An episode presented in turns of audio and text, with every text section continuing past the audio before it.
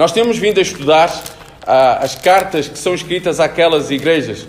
Eu sei que muitas vezes o livro do Apocalipse é esquecido, mas aqui há recados, há aqui mensagens muito importantes a que são dadas a estas igrejas.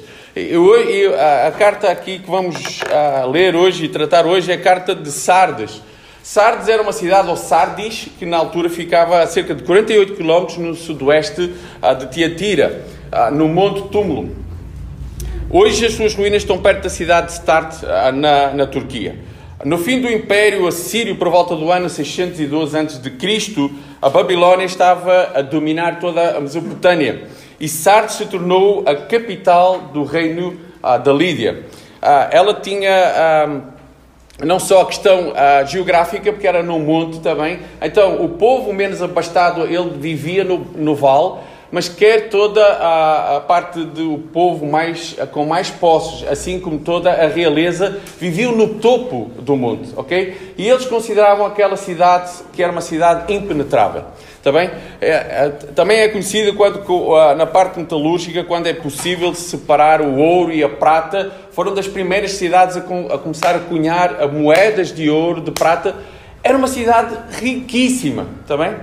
Mas pelo facto de eles pensarem que aquela cidade era impenetrável, novamente por ser num monte, os guardas nem sempre estavam ah, nos seus postos. Era uma cidade que não dava muita atenção em vigiar as suas muralhas e por duas vezes, ah, quer por Cero ah, e mais tarde por Alexandre Grande, Cero Grande e mais tarde por Alexandre Grande, por duas vezes, por uma pequena fissura que havia na muralha que eles nunca se tinham percebido, aquela cidade foi conquistada sem qualquer esforço. E é interessante uh, aquilo que lhes é escrito, e vamos, eu queria que os irmãos pudessem acompanhar a leitura. Capítulo 3, verso 1 a 6, que diz: Ao anjo da igreja em Sardes escreve: Estas coisas diz aquele que tem os sete Espíritos de Deus e as sete estrelas. Conheço as tuas obras, que tens nome que vives e estás morto. Ser vigilante e consolida o resto que estava para morrer, porque não tenho achado íntegras as tuas obras na presença do meu Deus. Lembra-te, pois, do que tens recebido e ouvido, guarda-o e arrepende-te. Porquanto, se não vigiares, virei como ladrão e não conhecerás de modo algum em que hora virei a contra ti. Verso 4.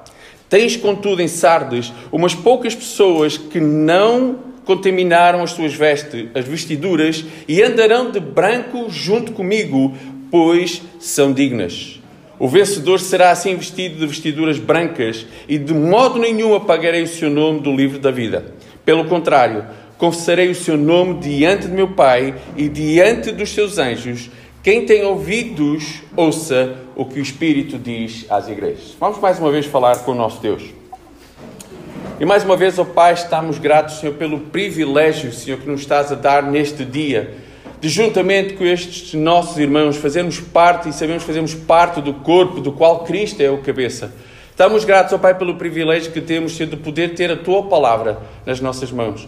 Mas não só o ter nas nossas mãos, mas nesta manhã, Senhor, que Tu abras o nosso coração e que Tu possas falar a cada um de nós, que nós possamos estar dispostos a ser usados para a tua glória. Em teu nome, amém. Eu queria a primeira coisa, e é o tema que eu dei a, a esta mensagem, é precisamos viver.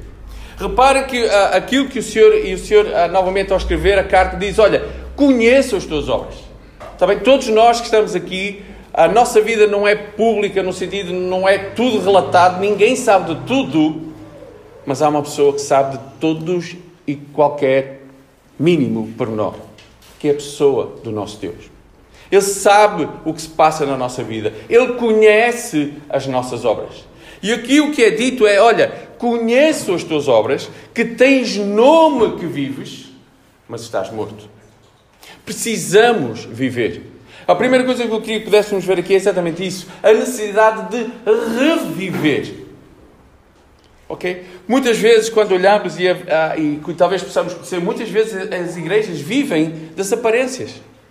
Parecem uma coisa, mas não são. E quando, irmãos, há uma coisa aqui, quando eu falo igrejas, eu estou a falar de nós. Nós é que somos a igreja. Não são quatro paredes, não é um edifício. Nós é que somos a igreja. Por isso, quando está referido a uma igreja, está a dizer que aqueles que estão naquele grupo local, seja onde for, muitas vezes vivem da aparência. Muitas vezes ah, ah, parecia mais um cemitério espiritual do que um jardim com vida. Em que parece que tudo ah, é, floresce, parece que há vida, mas não há. E porquê? Porque muitas vezes vivemos das aparências. Sardes era conhecido pela sua riqueza, pelo comércio que existia na altura, por tudo aquilo. Ela estava, novamente digo, geograficamente estava num sítio excelente. Mas ela vivia da, da reputação do seu passado, que tinha ficado lá atrás. Talvez possamos estar a viver porque somos filhos de, de alguém que é conhecido, ou porque estamos no, crescemos numa igreja que é conhecida pelas suas obras. Mas a verdade, o que Deus quer e precisa é que eu, como parte deste corpo, esteja disposto a servi-lo. E talvez muitas vezes na minha vida eu tenho o nome de que estou vivo, mas estou morto. Parece que eu ando, eu costumo dizer, nós andamos no automático, não é? E a verdade é que, normalmente quando nos levantamos, eu sei que uns têm um acordar mais fácil do que outros, mas normalmente aquilo já é automático. Já ninguém pensa. A gente levanta, faz o que tem a fazer, veste, se toma o almoço. É automático. E o problema é quando nós vivemos uma vida com Cristo no automático. O que é que é normal um domingo? O culto. À hora que for, a gente já sabe. E se houver durante a semana, culto, oração, seja o que for. É automático. Mas mais do que isso, o que Deus quer é que seja algo que seja vivido de coração. Algo que seja vivo. Imaginemos ah, os, os, homens que estão aqui, se vocês vão comprar um ramo de flores para as vossas esposas, o deixam uma semana na garagem, sem água, e depois vocês vão oferecer. São flores? São. Qual seria a reação das, das esposas? Porquê? Porque era algo que parecia, mas já estava morto. Parece uma flor, mas morreu. É algo que nós precisamos de viver. Havia crentes na altura que estavam num estado terminal. Deixem, ou então coma, que agora é, um, é, algo que nós ouvimos, infelizmente, por causa da pandemia todos os dias. Estavam em coma. Estavam a viver, mas não faziam nada.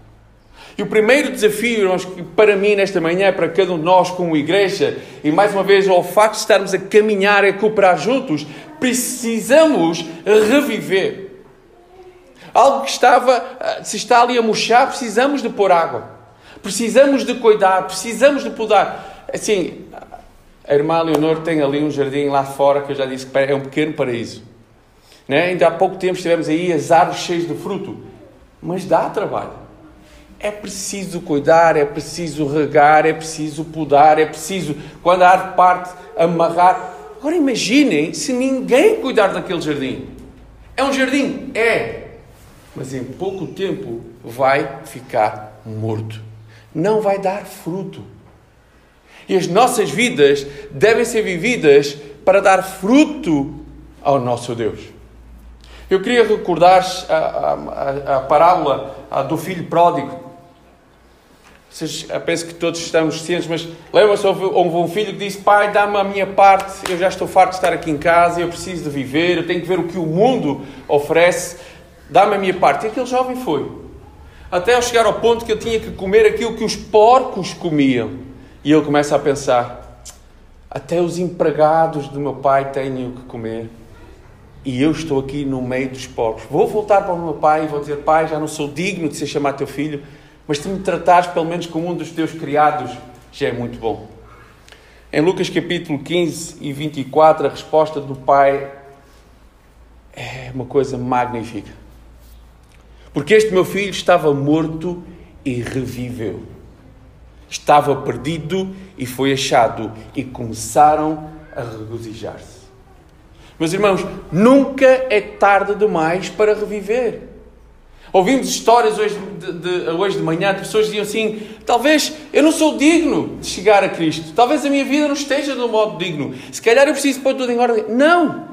Nunca é tarde. A primeira coisa que temos que fazer é, quê? é ter Cristo na nossa vida é estar prontos a servir e através do seu Santo Espírito Ele vai trabalhando nas nossas vidas. É necessário a reviver. Hoje é urgente. Precisamos de mostrar o nosso nome e de quem somos. A segunda coisa que queria que pudéssemos ver nesta passagem é os imperativos para viver. No versículo 2, no, no versículo 3 diz o seguinte: Lembra-te, pois, do que tens recebido e ouvido, guarda-o e arrepende-te. A verdade é que aquela igreja já tinha sido instruída com a verdade. Aquela igreja sabia o que era esperado dela. E novamente, quando eu refiro igreja, aqueles irmãos sabiam o que era esperado de cada um deles. Por isso é que disse: Olha, lembra-te do que tens ouvido e guarda. Sabe uma coisa? Hoje eu acho que nós desvalorizamos muitas vezes a palavra do nosso Deus. Como eu disse, nós temos acesso, temos não sei quantas versões, temos não sei quantas capas, pode ser amarela, azul, cor-de-rosa, de ganga, letra grande, letra pequena. Nós desvalorizamos muitas vezes aquilo que temos, o tesouro que nós temos na nossa mão. E nós precisamos de voltar aqui porque muitas vezes nós vamos nas teorias dos homens. E era um problema na altura. Aquilo que era oferecido. Mas deixem-me fazer uma pergunta: não é o mesmo problema hoje? O que é que o mundo nos oferece diariamente? Não parece melhor aos nossos olhos, muitas vezes humanos, do que aquilo que está aqui? E a verdade é que nós precisamos de voltar à palavra de Deus, porque ela é a fonte da vida. Ela é o nosso alimento. É dela que nós nos precisamos de alimentar diariamente. Precisamos voltar às Escrituras, à palavra de Deus. Toda a palavra de Deus é pura e é, é escudo para os que nele confiam. Provérbios 35. A palavra de Deus é pura. Não há nada melhor. É interessante que ontem estava a ver um programa de sobrevivência e a primeira preocupação daqueles que têm de sobreviver é água. Então, eles encontravam água, mas a água não estava pura. A água tinha que ser fervida. E mesmo depois de fervida, ela era amarela. Eu não sei se conseguiria beber aquela água. Mas ela era amarela. Mas eles tinham que beber para a sobrevivência. A palavra do nosso Deus, ela é pura. Ela não precisa de nenhum filtro. É algo que nos dá vida. A segunda coisa que podemos ver aqui é voltar à vigilância espiritual. Um dos problemas daquela cidade foi que eles estavam tão seguros que era impenetrável aquela cidade que eles nem vigiavam. No versículo 2 diz: Ser vigilante e consolida o resto que estava para morrer. Irmãos, eu tenho que ser muito sincero convosco e cada um tem que olhar para si. Quantas vezes nós nos achamos os maiores?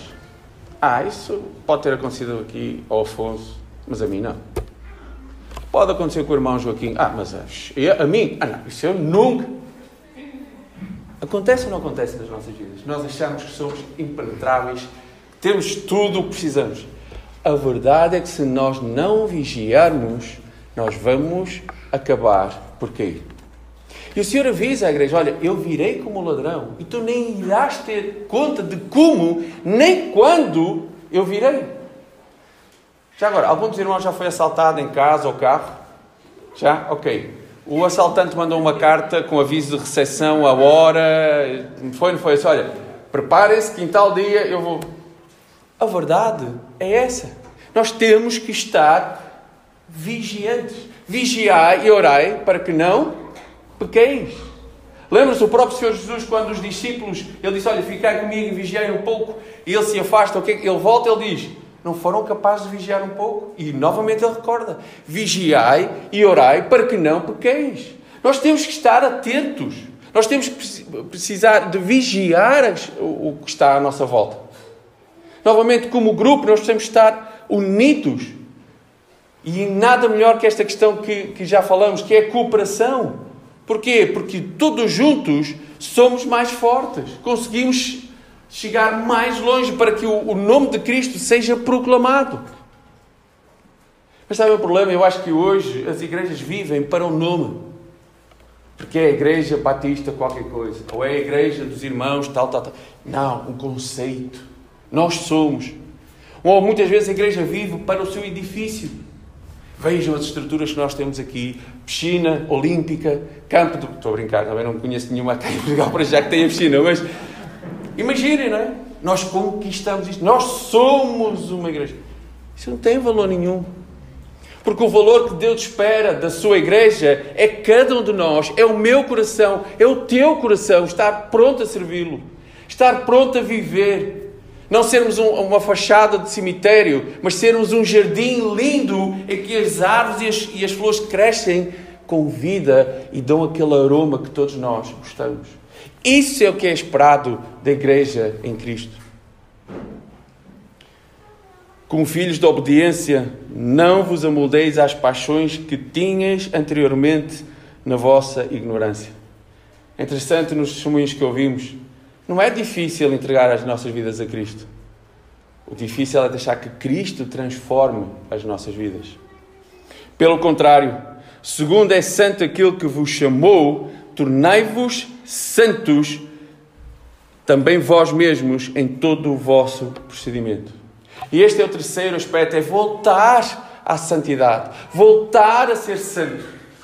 É aquilo que Deus espera de nós. E novamente, irmãos, não é pelas minhas capacidades não é pelas vossas capacidades. Novamente, não é, não, não vamos olhar para nós, mas é pelo poder do Santo Espírito que habita em nós, que Ele sim pode transformar as nossas vidas.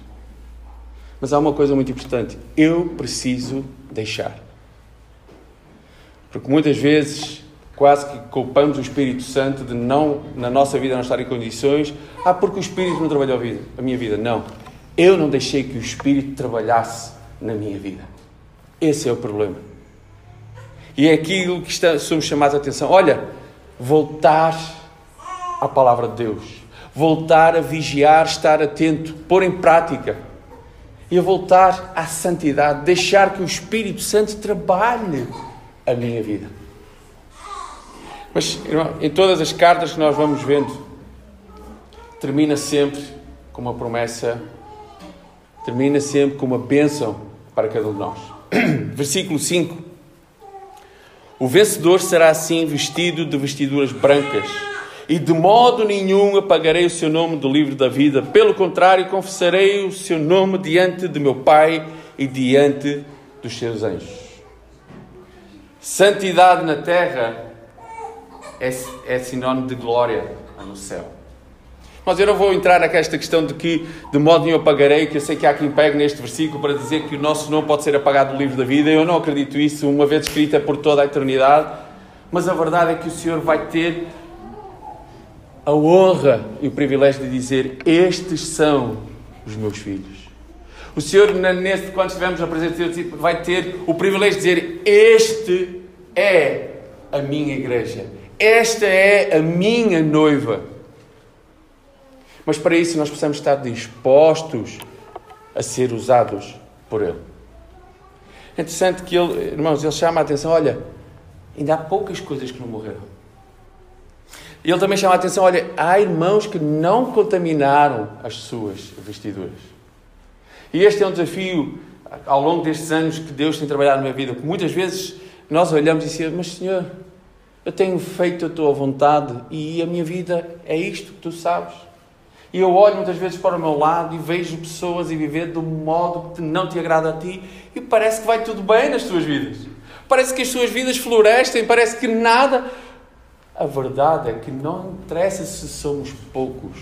Não interessa se. Muitas vezes até parece que estou, estou sozinho. Sabe porquê? Porque nunca estamos sozinhos. O nosso Deus está conosco. E é interessante que ele diz: olha, houve poucas daquela igreja, poucas pessoas se mantiveram santas perante Deus. Poucas. Mas mesmo assim, o nosso Deus é um Deus de amor. Que Ele diz: Olha, ainda é tempo de voltares a viver. Imaginemos, tu estás em coma. Mas ainda é tempo de voltar a acordar. Se voltares para a minha palavra, se vigiares e não deixares novamente cair em tentação, porque é verdade, em todo o tempo. E a palavra de Deus nos diz que o diabo é como. E vocês já estão a dormir ainda, não? Não. É como um leão que ruge diariamente à nossa volta. Nós não podemos dizer, não, isso só acontece a alguns, ou então é à terça, à quarta. Não. É quando menos esperamos que certas decisões precisamos tomar. Precisamos de estar fortes e conscientes em obedecer ao nosso Deus. Irmãos, eu queria terminar ah, com uma frase que é: Precisamos viver o nome que temos. Lembram-se? A acusação foi: Tens nome de vida, mas estás morto. O que é que nós somos chamados? Filhos de Deus. Precisamos viver esse nome. Se eu sou um verdadeiro filho de Deus, eu preciso de viver esse nome. Não é um mero nome. Nós ao bocado estávamos a brincar, irmã Leonor, este é filho de, de porque é santo, santos, peço desculpa, santos. Uh, é pinho, é, é, pinho, se, se é uh, melo, é melo, e, e é fácil saber pelo nome, não é? Incrível, mas é isso. Se eu sou filho de Deus, eu tenho que ser conhecido por ser filho de Deus. Se eu tenho o nome de filho de Deus, eu preciso que as pessoas possam ver Cristo na minha vida. Eu preciso de viver o nome que tenho. Sabe uma coisa? Na nossa cultura hoje, nós não damos muito valor ao nome. Mas se nós olharmos, se formos alguns séculos para trás, o nome da família tinha muito peso. Se dissessem é da família tal, alto. É da família tal. Não é? Assim, eu, eu ainda sou jovem, não é? Aos meus 15 anos. Mas temos aqui pessoas que talvez ainda se lembrem disso, não é? O nome, o peso que tinha o nome de uma família. Não há peso maior que o nome de Deus. E quando digo peso, irmãos, não é questão de que é um fardo, mas não há nome acima de qualquer nome a não ser do nosso Deus. E se nós realmente, como eu disse, se somos filhos de Deus, precisamos de viver esse nome diariamente, para que o nome de Cristo seja glorificado nas nossas vidas. Que Deus nos abençoe.